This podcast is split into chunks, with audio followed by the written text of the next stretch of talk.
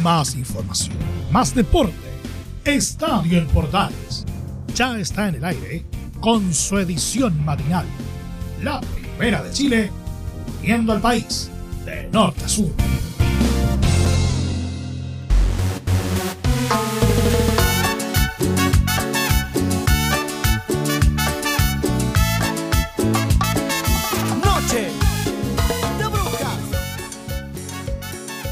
Con la música de Noche de Brujas, claro, cómo no, ¿ah?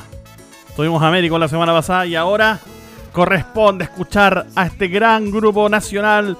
Noche de Brujas entonces para amenizar esta jornada de día lunes 2 de agosto.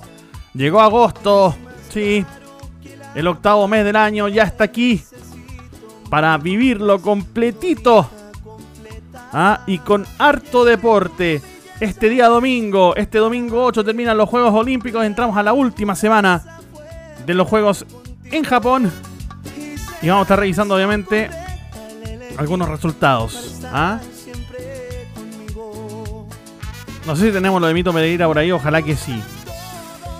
Pero bueno, ¿ah? Eh, tuvimos lamentablemente el sufrimiento el día, la madrugada de sábado domingo con la gran campaña tanto de Mito Pereira como de Joaquín Nieman, eh, que nos tuvieron ahí en el vilo, ¿ah? esperando que tuvieran un buen resultado en el golf, el que lamentablemente no pudo ser. Estuvo a 5 centímetros de la gloria, si podemos decir de esa forma, eh, Guillermo Mito Pereira, ahí a nada de lograr la presea de bronce en el desempate, en el segundo hoyo, en este caso en el hoyo 11, estuvo a nada, ¿ah? a nada, pero a nada de lograr la presea de bronce. Eh, también eh, en este caso Yamani Acosta va a luchar por la medalla de bronce también en semifinales. Lamentablemente terminó cayendo y va a luchar por la presea de bronce también. Ah, y además obviamente el fútbol. Jugó se jugó el clásico universitario lo ganó la U 2 a 1 ah, hace cuánto que no le ganaba un clásico universitario la U a Católica hace bastante Ganó Colo Colo también, dio un vuelto un resultado, que no pasaba también hace bastante, bastante rato. Y de hecho, hace más de, si no me equivoco, 2019 fue la última vez que Colo Colo dio vuelta un resultado. Por acá tenía el, dato completo. Acá está. Claro, 13, de abril de 2019, imagínate. ¿Ah? Antes, incluso, incluso antes del, del, del estallido social. Desde ahí que Colo Colo no remontaba un 2 a 0 en contra. Bueno, nos metemos ya en el programa, que ya, de hecho, casi se nos acaba la primera canción de Noche de Brujas. Vamos con este Estadio en Portales Matinal de esta jornada de lunes 2 de agosto de 2021.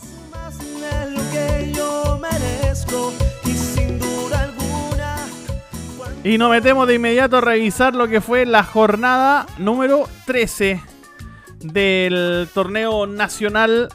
Perdón, fecha número 14, ahí sí. Gracias fecha número 14 este torneo nacional Campeonato Plan Vital 2021, esta primera rueda que todavía no se termina y que vio por ejemplo el día domingo, el día de ayer a las 11 de la mañana con Guachipato y Unión La Galera empataban 0 a 0 en el Guachipato Cup a 0. Luego el partido que tuvimos, el primero de los clásicos que tuvimos el día de ayer entre Palestino y la Unión Española lo ganó el cuadro árabe 3 goles a 2 abría la cuenta ya todo en el segundo tiempo. ¿ah? El Mago Jiménez, minuto 63.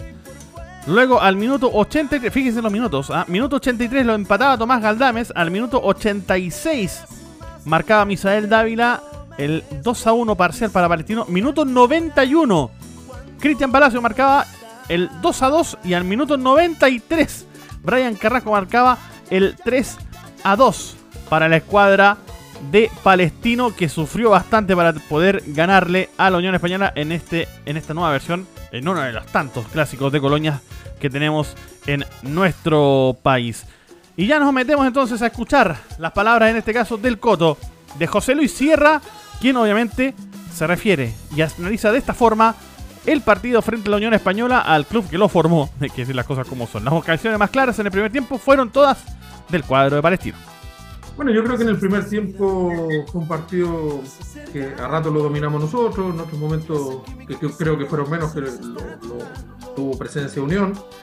Eh, pero creo que las ocasiones más claras en ese primer tiempo fueron las nuestras. Me parece que tuvimos dos mano a mano con, Diego Sánchez, uno de Farías y otro de, de Brian, muy, muy, dos ocasiones muy claras como para haber abierto el marcador. Y ellos, me parece que en el primer tiempo solamente tuvieron un remate de izquierda cruzado, no me acuerdo si fue Méndez 8 a 0.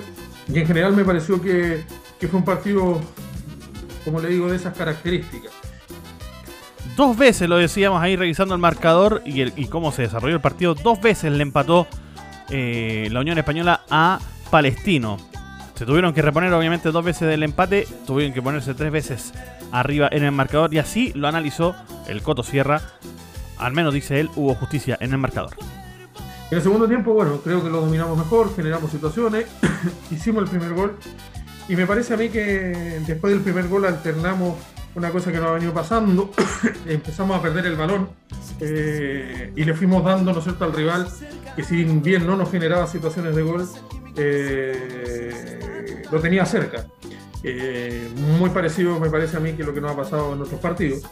Y, bueno, vino el empate de ellos casi al final, nos repusimos, ¿no es cierto?, volvimos a hacer el, el 2 a 1 y, bueno, casi sin ocasiones de gol resulta que íbamos empatando 2 a 2.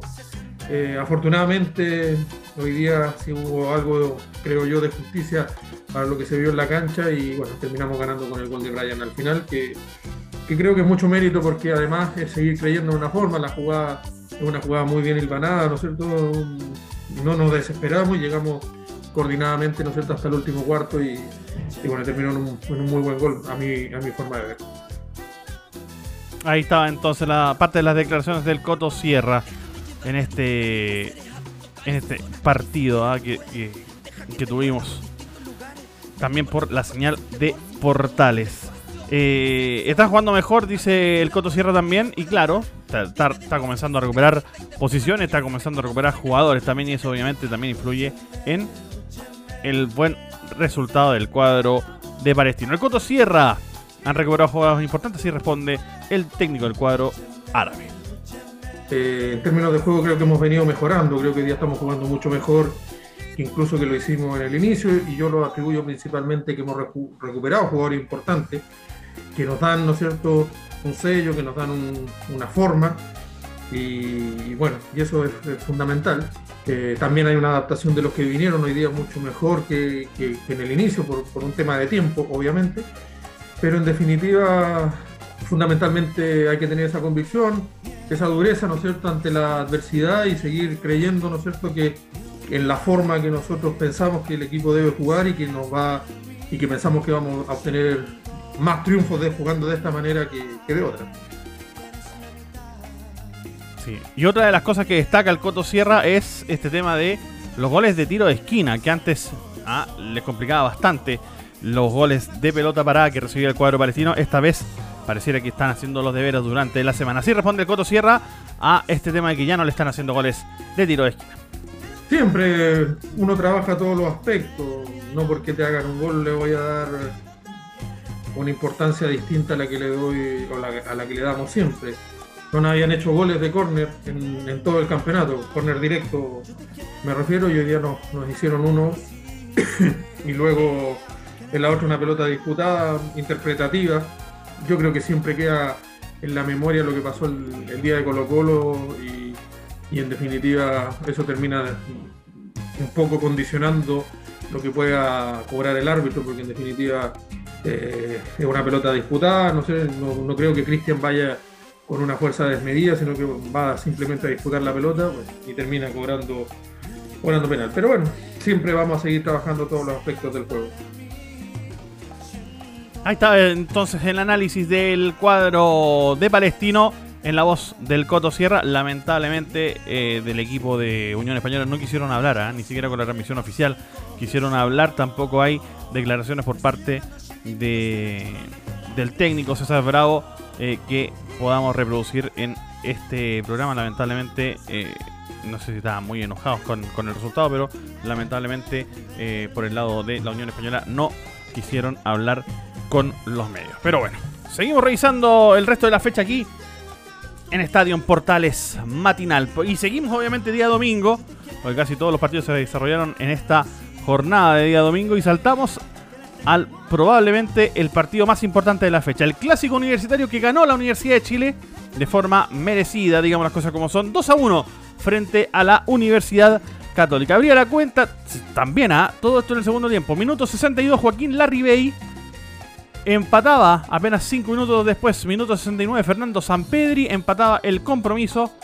Y al filo del descanso, minuto 89, nuevamente volvía a marcar Joaquín Larribey para el cuadro Universitario Azul, que de momento con ese resultado se está colocando. Ah, bueno, obviamente hay que reconocer, claro, Palestino con la victoria llega a los 17 puntos, se coloca en la duodécima posición del torneo, mientras que la Unión Española se queda en 18 puntos con este resultado. Y bueno, con la victoria el cuadro azul llegó a los 22 puntos, de hecho alcanza a la propia Universidad Católica, ambos con 22 puntos, aunque tiene un gol más de diferencia a favor la Universidad Católica respecto a la Universidad de Chile. Pero están los dos con 22 puntos, tercero y cuarto respectivamente, Católica y la U de Chile.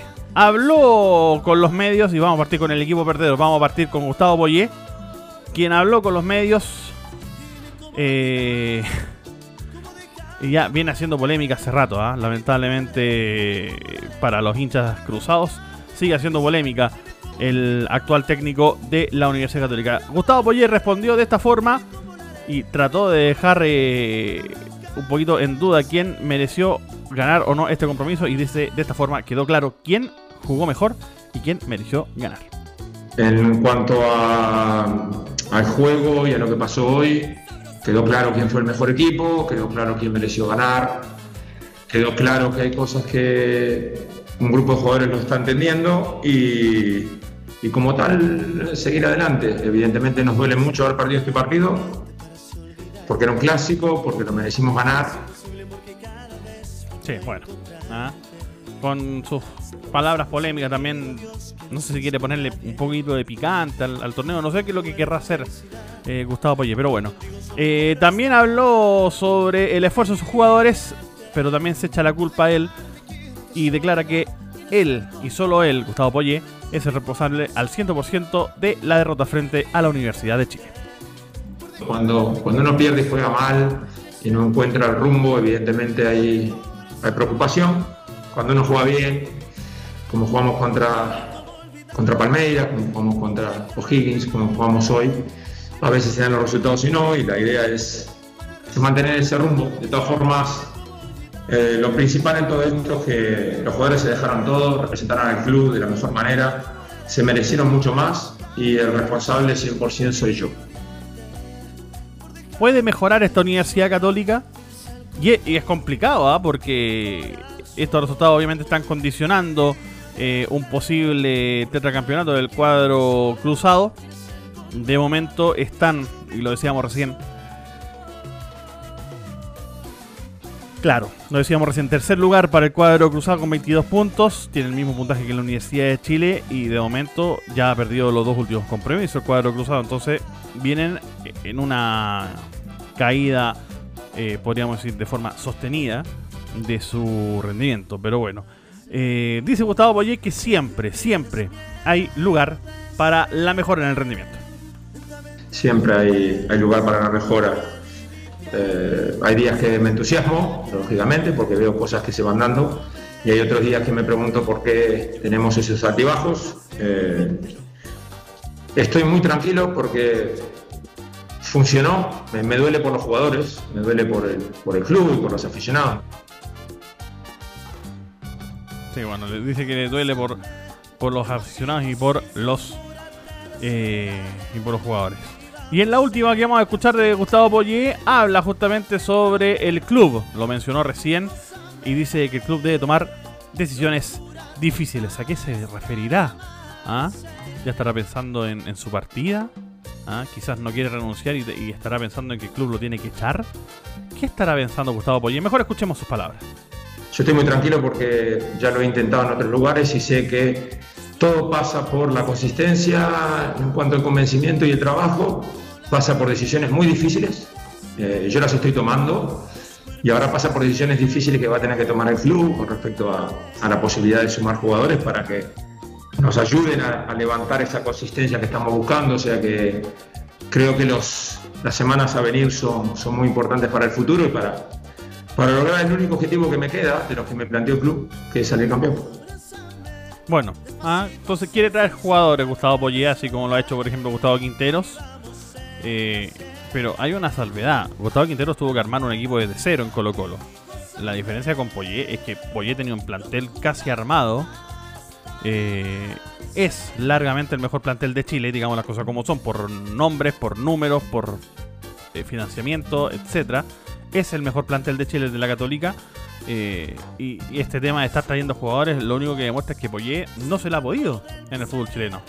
y esto está por al fútbol sudamericano. Muy eh, trayectoria europea habrá tenido, pero acá en Sudamérica lamentablemente no está dando el tono y eso obviamente está quedando demostrado con esta Universidad Católica. Pero bueno, saltamos a la vereda contraria, saltamos al ganador de este, de este duelo que es el cuadro de, perdón, de la Universidad de Chile y habló su DT, que todavía sigue, sigue siendo interino, que una vez por todas lo confirmen al pobre huevito, ¿ah? Que una vez por todas lo confirmen al pobre huevito. Esteban Valencia, DT interino. Sí, DT interino, digamos las cosas como son. De, este, de esta Universidad de Chile habló de esta forma y respondió, respondió a las preguntas de la prensa. Se podía estar a la altura y se logró en un partido bastante entretenido, dice el huevo. La tranquilidad hoy día es que, es que el equipo obviamente está teniendo la respuesta eh, hoy día era, era un rival, no digo propicio, porque siempre nosotros tenemos el desafío que el siguiente partido es el rival propicio. Hoy día era un clásico rival y entendíamos que el equipo tenía que estar a la altura y, siento que lo hizo desde todo punto de vista y bueno, creo que como antes fue un partido muy entretenido hace tiempo. Desde mi humilde lugar no veía un clásico tan entretenido, con mucha llegada, con, situaciones polémicas propias de estos partidos y bueno, con la satisfacción de que lo pudimos sacar adelante a nuestro favor y bueno, y tenemos que seguir, vuelvo a repetir esto, hay que seguir, eh, hay que seguir convenciendo a los futbolistas de lo que nosotros queremos eh, y en eso, bueno, no vamos a dejar de, trabajar para que obviamente esto se mantenga en el tiempo también. Hay que convencer a los futbolistas de lo que queremos. Estará pensando en quedarse o Valencia parece, ¿ah? Bueno, lo más importante, dice el huevito Valencia justamente en su periplo como DT del cuadro azul, es en este momento no perder el foco.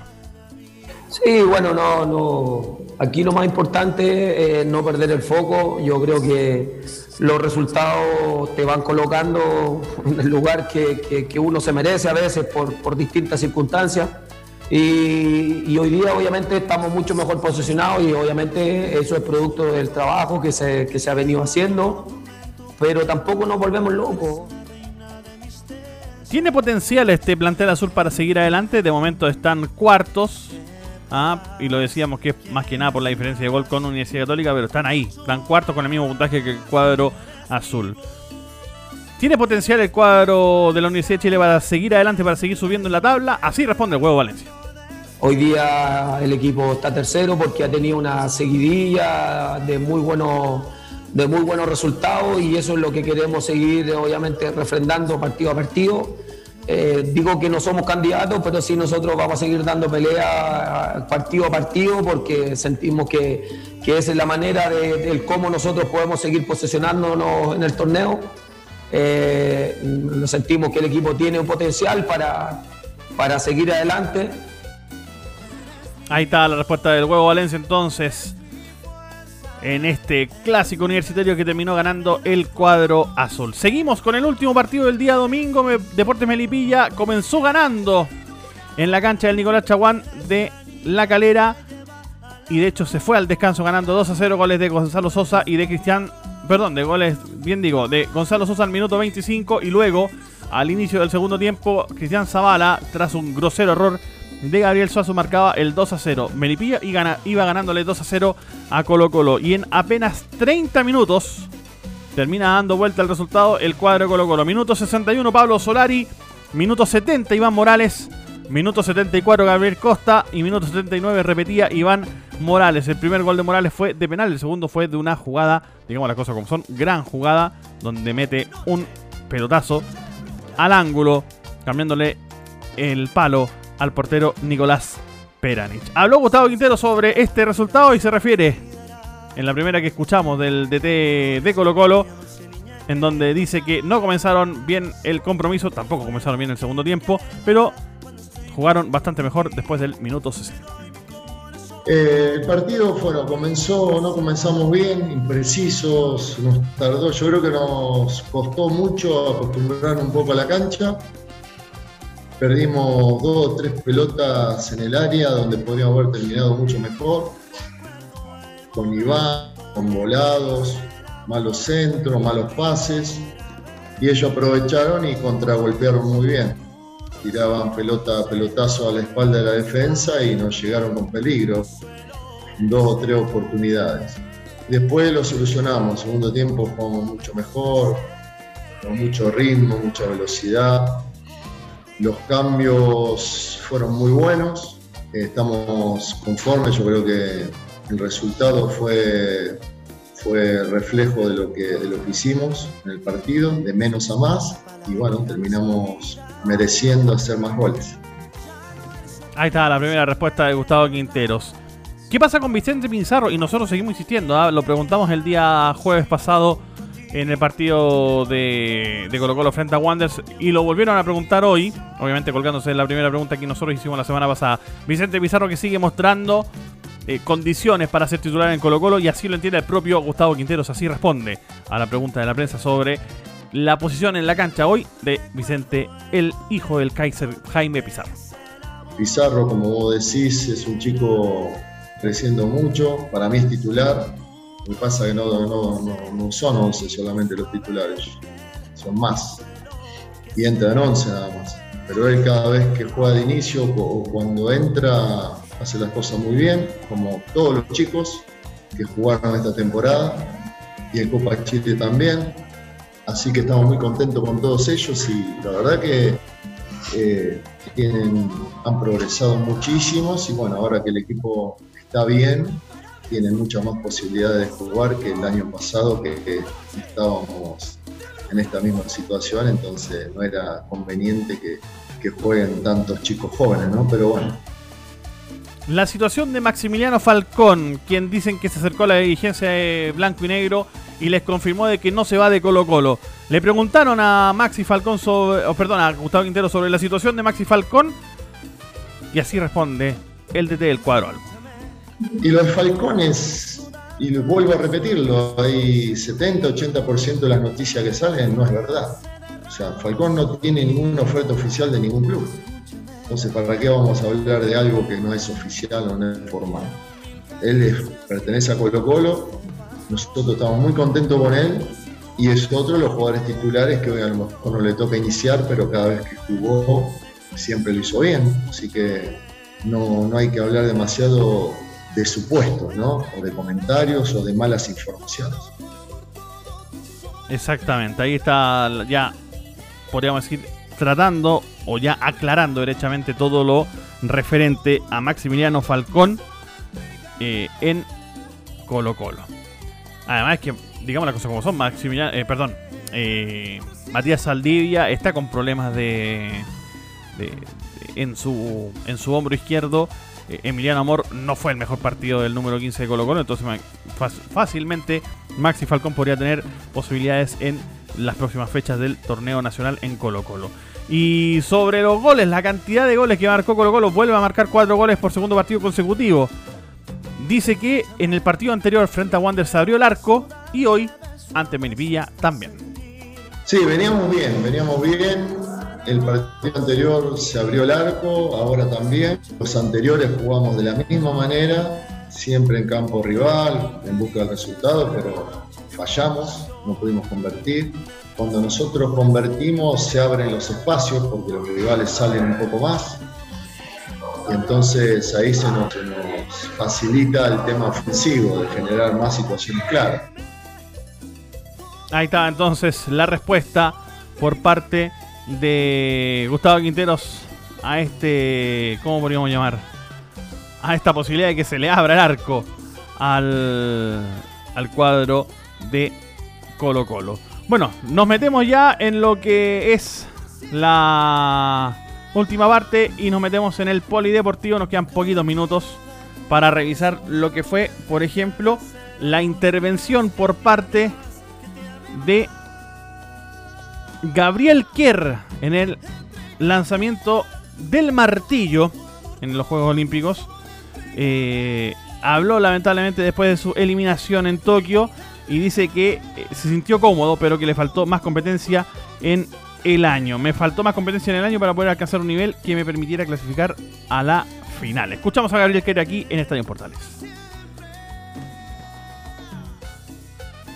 Eh, te dejó octavo en tu grupo con una buena marca a nivel internacional, pero solo por un lugar fuera de, la final. ¿Cuáles son tus sensaciones después de, tu debut olímpico? Mira, eh, me sentí bastante cómodo, pero creo que me faltó un poquito competir en, el año. Eh, traté de cambiar un poco la estrategia, partir un poco más despacio, relajarme un poco, pero no me resultó, así que tuve que en el tercer lanzamiento activarme un poquito, ya salió un, poco mejor la marca, pero no me, no, me alcanzó para la, para la final. Tú ya fuiste campeón de Juegos Panamericanos, eh, eres joven considerando la edad que tienen algunos competidores de, estos Juegos Olímpicos. ¿Cuáles son tus proyecciones en el corto y mediano plazo? Ahora el otro año tengo el Mundial, eh, espero hacer una mejor participación y, los, Juegos Panamericanos el, 2023 en, Santiago, espero ganarlo, hacer la, misma hazaña que que en Lima y eso. Ahí están las palabras entonces de Gabriel Kier, gentileza de TVN. Les agradecemos a nuestros colegas de TVN que nos hayan facilitado el audio de la respuesta de, eh, de Gabriel Kier. Y una cortita antes de que nos vayamos, porque nos quedan cuánto? Minuto con 40 para terminar este programa. Yasmani Acosta eh, denunció su plantación de identidad tras su gran actuación en Tokio. El chileno Yamani Acosta, quien ha tenido una gran actuación en los Juegos Olímpicos y que este lunes jugará por el bronce en la lucha greco-romana, denunció su plantación de identidad. A través de su cuenta de Instagram, que es arroba yasmani-acosta, el deportista acusó que otra cuenta, una que se hace llamar arroba yasmani oficial, se está haciendo pasar por él. Eh, el perfil oficial es lo más raro, lo más cómico, o tragicómico, podríamos decir así. El perfil oficial del Nacional cuenta con 20.000 seguidores, mientras que el falso bordea los 38.000. Ay, ay, ay, qué lamentable. Pero bueno, el honestamente deportivo, Acosta se prepara para, después de este programa, a buscar la primera medalla olímpica para Chile en Tokio cuando deba enfrentar al, sur, al ruso Sergei Semenov. Ah, ojalá que salga todo bien mañana Ah, pegadito este programa. Después de este programa comenzará la lucha greco-romana con Yasmani Acosta. Y bueno, recordar obviamente lo que pasó en el golf, donde lamentablemente se quedó ahí a 5 centímetros de la gloria, podríamos decir, Guillermo Mito Pereira. Nos vamos, un abrazo para todos. Gracias por habernos seguido. Ya viene Leo Mora con el Portaleando la mañana y yo me voy de vacaciones. Abrazo para todos. Chao, chao. Buenos días. Chile.